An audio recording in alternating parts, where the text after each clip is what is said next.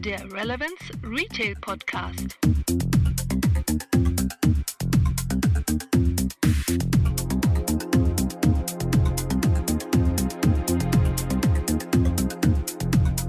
Zukunft des Einkaufens, ja, Podcast vom Handelskongress 2017 und ich sitze hier zusammen mit André Pallinger von Payback. Hallo André. Hallo, grüß dich Frank. Gut, stell dich mal kurz vor, unseren Zuschauern, Hörern und Lesern.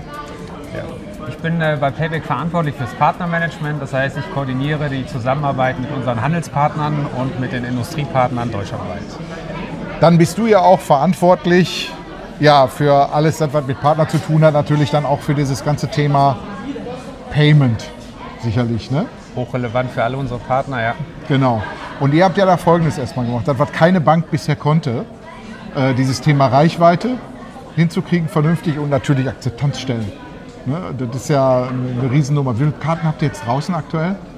Äh, Kartenzahlen kann ich nicht sagen, aber es ist ein hoher sechsstelliger Bereich, mit dem wir mittlerweile Mhm. arbeiten. Wie lange ist jetzt Payback Pay am Start? Ja, wenn wir es genau nehmen, sind wir mit, äh, mit den großen Platin-Partnern seit äh, knapp einem Jahr am Start, Mhm. äh, sind äh, stufenweise jeweils dazugekommen. Im Moment sind wir dabei und können sagen, seit Mitte des Jahres sind wir äh, so full-blown dabei, das Ganze auszurollen, haben große Kampagnen dabei gehabt und sehen, dass es auch immer, immer besser angenommen wird und die Zahlen von Monat zu Monat deutlich steigen. Das ist ja sehr convenient auch. Also ich habe ja viele ausprobiert, damals angefangen mit den ersten äh, verschiedensten, hier wie Japital und solche Sachen alle.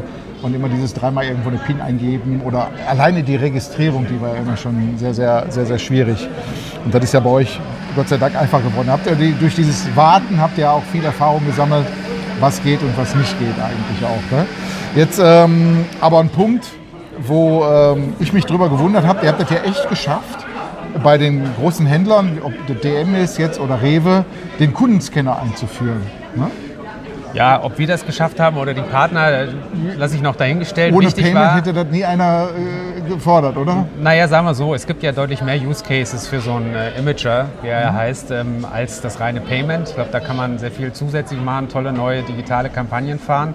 Aber äh, am Ende des Tages war das Thema Payment auch ein wesentlicher Treiber für die Umsetzung. Mhm, Ja, ich weiß ja selber, wie schwierig das ist, neue Hardware irgendwo an Kassen ranzukriegen.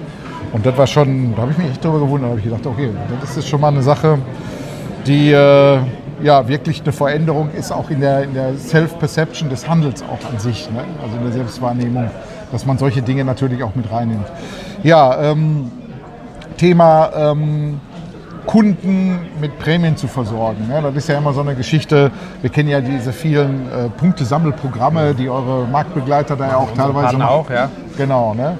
So, und ähm, dieses Thema physische Präsenz von irgendwelchen Prämien am Point of Sale. Wollt ihr in die Richtung auch gehen? Ich sag mal so Zwillingmesser oder irgendwo äh, Fissler-Kochtöpfe dann irgendwo als Prämie anbieten? Oder habt ihr da andere Ideen? Also zum einen haben wir ja einen Premium-Shop online, der 24-7 für unsere Partner und Kunden verfügbar ist. Zum anderen aber ist jetzt nicht unser Ziel, dass wir mit einem eigenen physischen Prämiensortiment am POS sind. Was wir ja unseren Kunden anbieten, ist, dass sie ihre Punkte in Einkaufsgutscheine umtauschen, um dann beim Partner einzukaufen. Und damit ist am Ende des Tages das gesamte Sortiment des Partners ein Prämiensortiment, mit dem er sich belohnen kann. Jetzt mal so ein bisschen so zum, äh, zur, zur Loyalty-Landschaft in Deutschland mal allgemein gesehen. Da seid ihr natürlich ziemlich weit vorne mit dabei.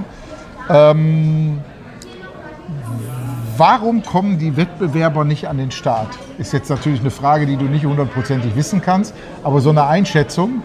Ähm, man sieht ja Deutschlandcard wird zum Beispiel bei Edeka Rhein-Ruhr gar nicht genommen, ja, äh, weil die einfach sagen, die Administration ist uns hier viel zu kompliziert und solche Dinge alle.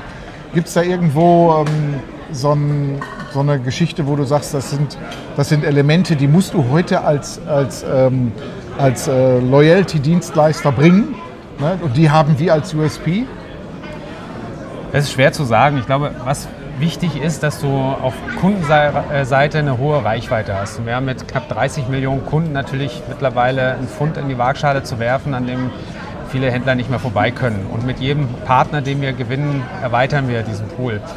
Ähm, ich glaube, das ist eine Voraussetzung. Das Zweite ist aber vielleicht viel wichtiger. Loyalty ist nicht mehr wie in der Vergangenheit eine Plastikkarte mit Coupons und Punkte sammeln, sondern Loyalty ist am Ende des Tages die Begleitung der kompletten Customer Journey. und die vor allen Dingen auch digital zu begleiten. Und zwar nicht nur online, sondern auch offline und am besten völlig egal in welchem Kanal. Und dazu haben wir eine App gebaut, die mittlerweile eine sehr hohe Reichweite hat. Äh, hinter Amazon und eBay die drittwichtigste Shopping-App in Deutschland ist. Und mit der bieten wir die Möglichkeit, mit unseren, äh, unseren Partnern digital zu wachsen und die Services und die Reichweite, die wir aufgebaut haben, zu nutzen, eigene Services wieder mit reinzubringen, um somit dem Kunden ein einzigartiges Einkaufserlebnis zu geben. Und das, glaube ich, ist viel mehr Aufgabe von Loyalty, die komplette Begleitung des Kunden vor dem Einkauf, während des Einkaufs, nach dem Einkauf. Dazu haben wir dieses Gerät. Äh, das nutzen wir sehr intensiv. Ähm, und da müssen wir weiter und wollen wir weiter daran arbeiten. Und Pay ist nur eine Komponente dieser mhm. Journey, die wir gebracht haben. Wir wollten niemals ein Payment-Anbieter per se werden, sondern wir haben gesagt, Payment musst du haben, weil sonst hast du eine Lücke in der Journey. Und die haben wir unter anderem mit Payment geschlossen und haben sie erweitert. Wir verschicken auch mittlerweile Transaktionsmails äh, nach dem stationären Einkauf, so wie du das online gewohnt bist. Wenn du online einkaufst und kann nicht mhm. sofort eine Transaktionsbestätigung bekommst, eine E-Mail, dann wirst du schon nervös, ob es geklappt hat oder nicht. Und das machen wir jetzt auch im Offline-Geschäft und äh, holen den Kunden dabei ganzheitlich ab. Jetzt sind wir hier auf dem Handelskongress und da ist auch unter anderem dieses Thema Daten gerade ein großes Thema. Ähm, wo habt ihr eure Daten gespeichert? Wir speichern unsere Daten ausschließlich in Deutschland. Mhm. Das ist ein Versprechen, das wir unseren Kunden gegeben haben und geben. Nach vorne aus für uns ganz wichtig. Datenschutz ist nach wie vor gerade in Deutschland ein sehr, sehr wichtiges Thema. Die Payback-Kunden haben in den letzten 17 Jahren uns gezeigt, dass sie uns viel Vertrauen schenken und äh, dem kommen wir auch nach. Und deshalb stellen wir sicher, dass unsere Daten in Deutschland bleiben. Mhm. So, ähm, das Thema Digitalisierung des Handels. Du bist ja auch jetzt ein Urgestein, kann man schon fast sagen, vom Handel, bist ja schon ewige Zeiten da, vom, ob Marktleiter oder Vorstandsassistent, du hast ja eigentlich komplett alles durch. Ähm, wo aus deiner Meinung nach, wir sind ja hier bei Zukunft des Einkaufens, steht gerade der Handel aus, im Bereich Digitalisierung? Wo würdest du den sehen? Mittendrin, würde ich sagen. Gott sei Dank. Mhm. In der Vergangenheit haben wir sehr viel über das Ob diskutiert. Das machen wir ja heute nicht mehr. Und das sieht man auch in den zwei Tagen hier auf dem Kongress, wenn man sich die Themenvielfalt anschaut. Das Thema Digitalisierung ist in jedem Vortrag dabei. Und das ist gut. Ich glaube, der Handel macht sich keine Gedanken mehr darüber, ob, sondern wie. Und das Wie ist natürlich spannend. Wir alle wissen nicht, wie das Ganze am Ende ausschauen wird, aber wir sehen alle, haben eine Menge Ideen, sehen viele Chancen und jetzt müssen wir Test and Learn, alles ausprobieren, aus den Fehlern lernen, aus den Erfolgen lernen und so ein Stück weit das Ganze nach vorne bringen. Und ähm, ich glaube, dass da unheimlich viel Bewegung drin ist ähm, und äh, bin da sehr, sehr zuversichtlich für die Zukunft.